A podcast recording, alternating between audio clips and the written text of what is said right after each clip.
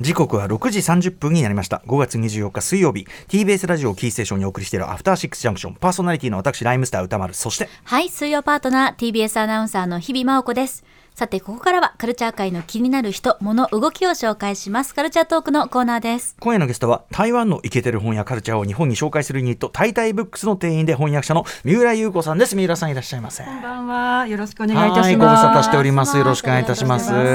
さあということで三浦さんのご紹介改めて日々さんからお願いします。はい三浦さんは台湾をはじめとする中国語圏のカルチャーウォッチャーでいらっしゃいます。大手出版社にて雑誌編集国際版権業務に業従事した後2018年より台湾香港の本を紹介するユニットタイタイブックスにご参加です。文芸の翻訳や台湾香港作品の版権コーディネートなどを行っていらっしゃいます。翻訳した作品には林陰徳のリングサイド林育徳のリングサイド。そして来訪のシャーロック・ホームズの大追跡。そして最新刊となるこの作品は楊双子さんの台湾万有鉄道の2人。先月中央公論新社より発売となりました。はいということで新刊台湾万有鉄道の2人。えー、まああの完成というか出版、おめでとうございます。ありがとうございます。前回ご出演の時になんかそういう手がけてらっしゃるっていうようなねことをおっしゃってたんですよね。ちらっと、はい、お話しいたしました、はい、で前回はがちょうどその台湾で妖怪ブームが起きていると、で、はい。あのまあその我々がちょっとあんまりその知らないような妖怪とかも含めて面白いねって言いつつそこにその台湾アイデンティティの再発見っていうかそういうこうなんていうかな心情的な動きっていうのがあるんだなんて話をされてましたよね。い。そうですね。あの、うん。それはとても大きなあのブームというか流れであの今回の作品にもあの関連していくことです、まさにまさに、はい。しかもその台湾アイデンティティのあり方を問うという時にちょっと無関係でいられないのがやはりそのかつて植民地支配していた日本つまり我々の話っていうか、はい、なので今回の本は特に日本の読者に読んでいただきたいと思って、うんあのあの紹介しました。本当にそう思いました。はいあのーまあちょっと追っていきましょうかね。は。はいい結構語りがいがね、いろんな角度からある小説なんでね。はい三浦さんよろしくお願いします。Junction. 生放送でお送りしていますアフターシックスジャンクションです今夜のゲストは台湾のイケてる本やカルチャーを日本に紹介するユニットタイタイブックスのメンバーで翻訳者の三浦優子さんです改めましてよろしくお願いしよろますしくお願いいたします。さあということで、えー最新刊台湾万有鉄道の二人についてお話を伺うんですが、まずどういうね、はいあの花本なのかというあたり、藤井さんからちょっとお願いします。はい、概要を簡単にご紹介です。昭和13年5月の台湾。作家青山千鶴子は講演旅行に招かれ、台湾人通訳王千鶴と出会います。現地の食文化や歴史に通じるのみならず、料理の腕まで天才的な千鶴と、台湾縦貫鉄道に乗り込み、次々と台湾の味に魅了されていきます。ただ、いつまでも心の奥を見せない千鶴に、千鶴子の焦燥感は募るばかり。国家の争い、女性への性抑圧、そして植民地をめぐる立場の差、あらゆる壁に阻まれ、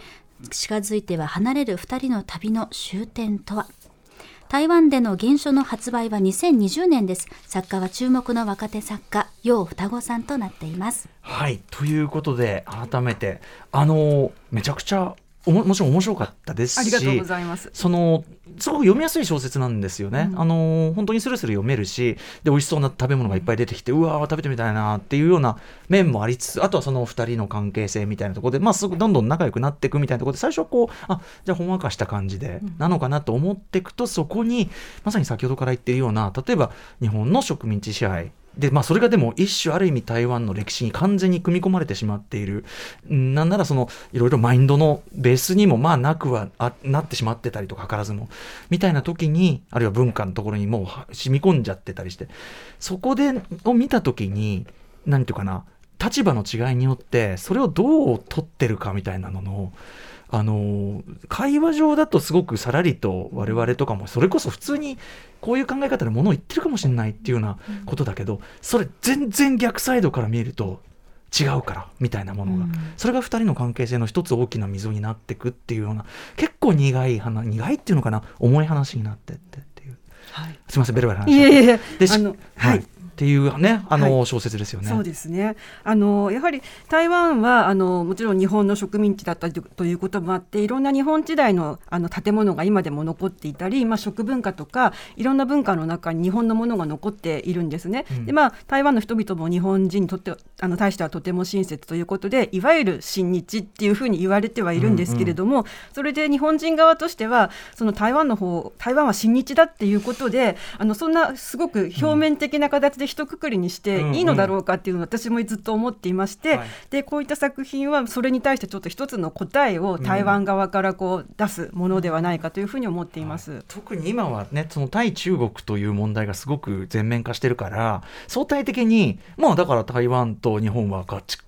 心情的にも近くってなんて簡単に思うけどいやいやそのそれはかつて日本がそうであったものが入れ替わったということであってみたいななんかなんでそういうふうに考えだからすごく自分と、とかくやっぱ自分に都合よく考えたくなっちゃうし、うん、あのとか相手がそれ言わないのにいいことにみたいな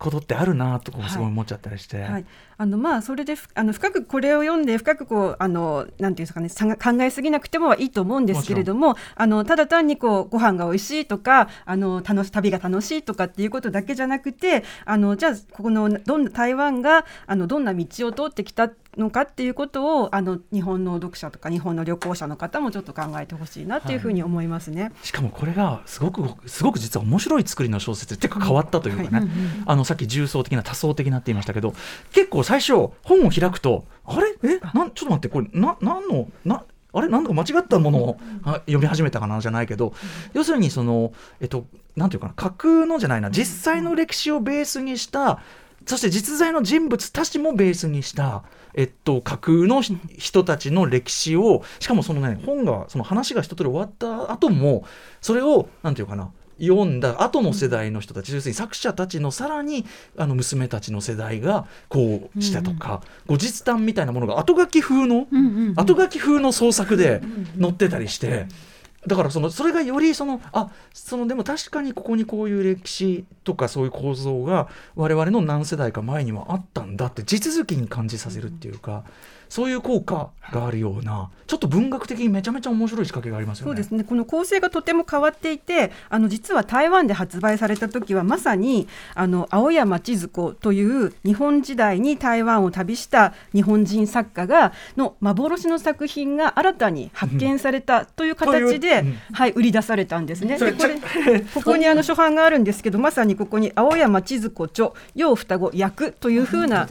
形でちょっと売り出されたもので、あのちょっとそこでまあプチ炎上というか、フィクションじゃねえかみたいなあのはいそうなんです。でもまあそういうこうなんていうかな歴史実際の歴史とかを細密に調べ上げてでそこにいろんな実際のこととかも絡めながら一つのフィクショナルな物語を世界観として構築するってまあ文学ではそれこそピンチョンとかってやってることだから、はい、この本すごい読みやすいからピンチョンと比較とか普通しないけど、うんうん、でもやってることはそういうことだと思いました、うん、僕は、だから文学だからできること、はい、っていうことかなと思ったけどみんなさぞかしびっくりしたでしょ、うん、でもやっぱね。あの私も実は騙されて あのちょうど2020年発売された時台湾で話題になっていたので、えそんなに日本時代に青山千鶴子っていう作家なんかいたんだっていうふうにびっくりしまして、調べちゃいますよね、はい、でそれで買って読み始めたらあれ？この文章のライトさは昭和13年の本ではないなっていう文体がもうね確かに確かに、あのそれでびっくりしてあのちょっと検索をかけたらあのちょうど炎上している最中だったっていうことがありました。なるほど、はい、でもねそのなんか多層的な作りを分かって読むと、そのなんか文学ならではの、クラクラもするしあのでもちゃんと地続きっていうことを感じさせる。このやっぱフィクションという形でなければこれは描けない。というような何かでもあって、はい、面白い。しかしこれ三浦さんね訳そうって思われた。これ読んで、はい、要するにその訳すの、はい、たたた大変じゃないですか。あの最初な読み口はとてもライトなので、うん、これはそんなに大変ではなかろうと思って始めたんですけれども、えー、あの始めたところあの非常にいろいろあの調べることがいっぱいありましてもちろん食のこととか鉄道のこととかあるいは歴史のこととかあのとても、えー、調べないと書けないあの訳せないところがいっぱいありましてあの、うん、非常に苦労しました。ねでも、はい、まあある意味台湾の近現代の、はい。歴史をこう総合的に浮かび上がせるようなやつだから、はい。まあ「タイタイブックス」としても、はい。まあ、ここに取り組まないわけにはいかんだろう的な。そうですね。あのこれもちろんその価値があるっていうことだけじゃなくてあの作品としても非常に台湾で、あの話題になっている本でありあのこの2021年の台湾政府文化部があの発表するあの金定賞という文あの本に出す賞があるんですけど、それの文学図書賞の大賞を受賞してるんですね。本がで盛んな台湾でさらに、はいうんうん。あのなのでやはりあのなんて今今を表現する本だなっていうふうに思いまして、それであの日本の出版社に売り込みました。これまずあの登場人物たちもそうですけどまずその書いてらっしゃる楊双子さんはい。この人がめっちゃまず面白いアーティストっていうかはい。感じですよね。そうなんですよ。あの本当にねあのふ双子って名乗ってるんですけれどもあの実は本当に双子のあの姉妹で創作をしていたんですね。うんうん。であの20代ぐらいであのユリに出会ってあのユリ小説を、うん。あのとも書いていたんですけれどもあのその後ですね実はあの妹さんの方があの病気で亡くなってしまって現在はお姉さんが一人であうん。の書いているんですがあのもともとは妹さんが歴史の資料を調べ、うん。えー日本の資料を翻訳しお姉さんが創作をするっていう形でこうはあ分業で、はい、創作をしていました。うんはい。じゃあそのスタンスは 2, 人でやってるっていうスタンスは、はい。まあ、未だに引き継いそでるうですねよというあの今でもこの2人で創作をしているということをあの忘れないというかその、そういう気持ちで書いているということなのでこの「洋双子」というあのペンネームを名乗っているそうです。うん、その今ゆり小説とおっしゃいましたけど、中の後書きでも印象深かったのはこれはまあ要するにその女性同士の広い意味でのまあ愛というのかな、うんうん広い関係性を包括する言葉としてゆりであって、うんその先行するその台湾でもいわゆるその LGBTQ というかその同性愛とかえーとまあ、要するに性愛以外のその性的なあり方として女性同士の結びつきを描くその歴史的文学的な流れとはちょっと違くてみたいはなことを、あの意識的に書かれてるのが面白いなと思ったんですけど、はい、あのまま著者はよくあのゆりについてあのまあまあ、その性愛とかも含めてあのす女性同士のすべての関係、はい。あの友情から、まあ、その恋愛まであのもうすすべての関係というふうに言ってまして、あのこの作品自体も別にそういうあのはっきりしたこう、いれいわゆる恋愛が出てくるわけではないんですけれども、やはり女性あの当時の女性同士のまあ連帯というかあるいはこう共感というものがとても描かれているので、まあ、これもあの彼女にとっての有利ということだそうです。逆にそのだからこの中でなんですけど同志文学でしたっけ？そのだからはい。その同性愛を描く文学のその系譜っていうのがすごくがっちりあって、うん。そこにもリスペクトがあるからこそ自分が書くものはそういうものではないということを、なんていうかリスペクトを持って一線を引いてるとみたいな文章がそうですね。面白いなと思ったんでえすね。あのやはりほんの本当にあの台湾ではその LGBT 文学というか同志文学というんですけれども、うん。それは90年代ぐらいからとても盛んに書かれてきて、あの非常にいい作品がいっぱいあるんですね。でうん。彼女が言うにはあのそうした先輩方はとても素晴らしい仕事をしているので私自身はそこをちょっと超えることっていうのはなかなか難しいだろうと思っているので、えー、と私あの本、えー著者本人は結構日本とか、まあ、日本ですね主に。あの、えーアニメとか、うん。あのそういった漫画とかそういったあのライトな文化に触れてたので私はそういった形で私の今の世代にしか書けないものを書こうということで、うん。こういうものを書き始めたそうです。実際この劇中の、まあ、2人の地図といいましょうか、うん。ね、台湾のじあの主人日本人の千鶴子さんとその台湾の地図さんのその関係性ってだからそのなんていうかないろんな面があるんですよね。すごく仲良しで、本当にもう大食いなの。めっちゃ食うのよ。ちょっと、え、まだ食うの？みたいな。結構そのさ、まだ食うの え重ねがすごいぐらい本当に食べるんですけど、はい。だからすごく仲良しだし、うん。言っソウルメイトぐらいうん。共鳴し合っているのに、だなんかこう読みようによって非連だしね。その要するに大はい。きい構造に邪魔されちゃうっていうか、はい。2人だけだったら何の問題もないのに、うん。っていうところもあるし、はい。でもそれでも特にその台湾の地図さん側が「いや」っつってすごいはっきりうん。その一線を引こうとする教示を持とうとするはいっていうところとか、はい。なんかすごい味わい深い。だからうん。シスターフットものってねもちろんいろいろあるしうん盛り上がってるけどなんかそこもさらにこうなんていうかすごくグラデーションが豊かっていうか、そういう感じがしました。あのそこはやっぱりその著者がとてもあのポリシーがあるところであのもちろんこうゆり小説っていうのはやはり最後ハッピーエンドになることが読者は求めているだろう。でもこの作品は私はまあまあ、言ってしまうとそうはしなかったと、でそれはやはりあの植民地という場所において、植民あの統治者と非統治者の間に本当の愛が成立するかどうかっていうことを考えた時あの著者の意見としてはそれはやはり愛では乗り越えられないものだっていうことを、うん、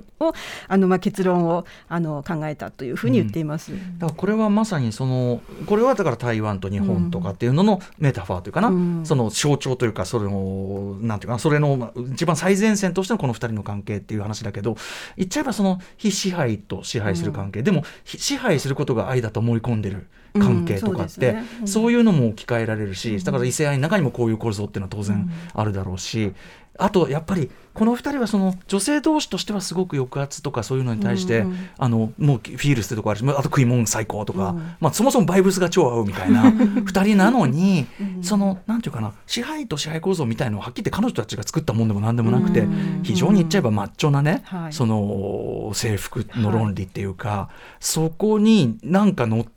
か乗っけられちゃってるっていうかその悲劇というかだからそはい、そういう構造を乗り越えたいものよなっていう。とこまで思いが至るというか、はい、だって美味しいものもあるし 素敵な文化もあるし、はい、旅は楽しいし、何の問題が本当はあろうかなのに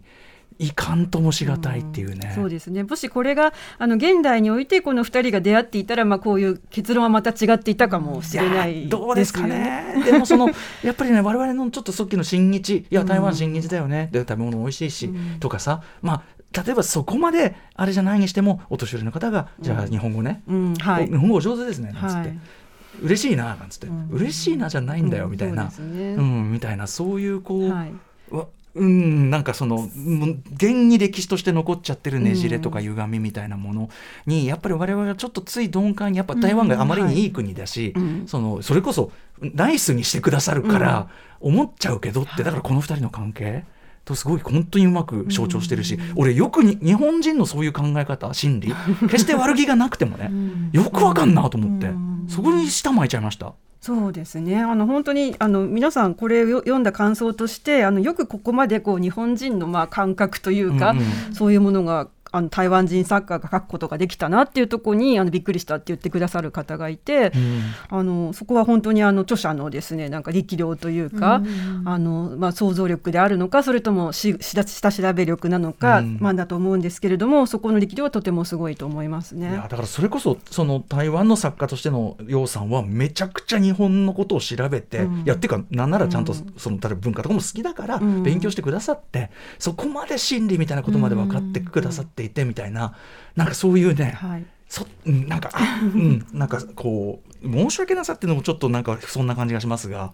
あのー、なんか気づきというのかな。はい。あっという感じがありました、うん、だからもちろん台湾の文化とかあの今後もこの番組でもね紹介していくし、うん、あの台湾行きたいねとかって行きゃ行ったら楽しいんでしょうけど、うん、なんかそのそこにちょっと一個こうちょっとちゃんと背筋を伸ばしなさいというような、ことをちょっと教わった気もしますね。はい、はい、あとなんかその僕あのすごいいい小説だなと思うのはなんかずっとある種ちょっと悪役的に扱われる人物とかにちゃんと、はい、あの いやこの人の視点っていうのをなめんなよみたいなのもちゃんとあって。はい。いやあいいいいちゃんと。私も彼が一番好きですね。ね。ね。い。い。ですよね。はい、いいすごくね。とかね、だからすごく読み応えもめちゃくちゃ読みやすいのよ。あともうもう一つこれ忘れちゃいけない。美味しそう。これは困った。美味しい。でも食べ物の描写って、訳す時ってこれ元のやつってどしらどのぐらい調べてやるんですか？えっ、とまあこれ訳してる時まさにあのコロナだったのでなかなか食べることはなかなかできなかったんですけれども、あのネットで調べたりとかですね。あとあの訳し終わってからなんですが去年ちょうど8月に台湾に行った時に、あのたあの今食べられるものはあのなるべく食べて、うんうんうん、あこうだったのかっていうのをあの一応体験してきました。なかなかこう珍しいっていうか、はい、あこういう食文化があるんだみたいなのもいっぱいありますもんね。うん、そうですね。特にあのこの著者は台中なので台中の周辺でしか食べられていないものとかも登場するんですね。台北じゃなくてはい、あのなので台北だけでこう旅行で行くとなかなかこう見かけることができないものとかもこの中にたくさん登場しているのであのぜひ今度台あの旅行に行く方はあの台北だけじゃなくて台中とか地方も行ってみるとこういう見たこともないあの食食べ物に会えると思います。ねねえ。そりゃそうだよね。日本の中だって全然それは違うんだから、そうですよね。でも台湾鉄道の旅もよかろうな。本当にね。ですね。私もその体験するために今は全部新幹線でまあ台中には行けるんですけど、うんうんあの鈍行でですね、行ってみました。はい、あのとてものんびりしていい旅でした。だからある意味本当になんていうかな「タイタイブックス」さんとしていろいろやられてきたことの、結構なんていうかな全部入ってるじゃないけどそうですね。集大成的な、はい。むしろとてもあの、作品とかね。はい、要素の多いあのいろんな人にこう興味を持っていただける作品だというふうに思ってます。うん、非常にあの仕掛けにさが分かってればとってもよあのねだから後書きからとりあえず あの後書き役者役者後書き、はい。ね、三浦さんの役者後書きから読んで全体の構造を把握して読み進めるとよりさらに入ってきやすい人もいるんじゃないでしょうかとい。う感じかもしれません。ということであもうお時間だ。まあなんてことでしょう。えー、という改めて本の情報日比さんからお願いします。はい改めまして翻訳された最新刊は楊双子さんの台湾万有鉄道の二人中央公論新社より税込み2200円で販売中ですはい、えー、そして最後に三浦さんからもぜひお知らせ事などお願いします。はい、ありがとうございます。あの今週末にですね、実は著者の楊双子さんが来日いたしまして、はい。はい、それであの紀ノ国屋書店新宿本店で、えっ、と28日、えっ、と午後2時からあの作家のですね古内和恵さんとのあのトークイベントがあります。で、あのこれあのえー、と紀ノ国屋さんのサイトですとかあのタイタイブックスのツイッターなんかであの情報が出ますので、あのもう着席はもう満席なんですけれども、立ち見とかあるいは YouTube 配信もありますのでぜひあのご興味がある方は見ていただければと思います。うん、はい、いやでもすごいですね、もう満席、やっぱ皆さんさすが。よく分かってるんだな、うん、アンテナ張ってる人はな、すごいな。はい、えー、ということで、ちょっと今日は短い時間でございましたが、今夜のゲストは台湾のイケてる本やカルチャーを紹介するユニット、タイタイブックスのメンバーで翻訳者の三浦優子さんに、今回の台湾万有鉄道の2人ご紹介いただきました。あの、すごい読めてよかったです。ありがとうございます。はい、えー、ということで皆さんまたよろしくお願いします。はいよろしくお願いしますありがとうございますそして明日のこの時間は、メグと化け物やハイファイラッシュ、私もあの XBOX 買ってプレイしましたけども、はい、えーゲーム楽曲で知られる作曲家の裏谷玲央さんが登場。現役トップランナーの裏谷さんに、えー今改めてゲーム音楽、だからその、あの、今どんな音楽でもゲームつけられるんだけど、うんゲームにつける音楽というところに裏谷さん非常に意識的に活動されてます。ゲーム音楽、今、それは何なのかというあたりをね、お話を伺おうと思います。After Six Junction.